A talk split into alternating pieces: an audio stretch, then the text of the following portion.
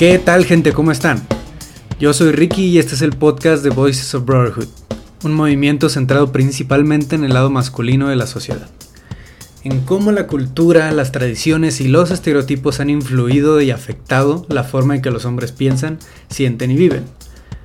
Con este podcast busco ayudar y guiar a hombres a conectar sus mentes con sus corazones y encontrar su grandeza, identidad y propósito, dejando de lado las actitudes machistas y aprendiendo a amar completamente, sin máscaras y sin límites. Así como dar también un poco más de claridad a las mujeres que nos escuchen sobre qué hay detrás del comportamiento de nosotros los hombres. Muy pronto vamos a comenzar con nuestro primer episodio, así que estén bien atentos y nos escuchamos pronto.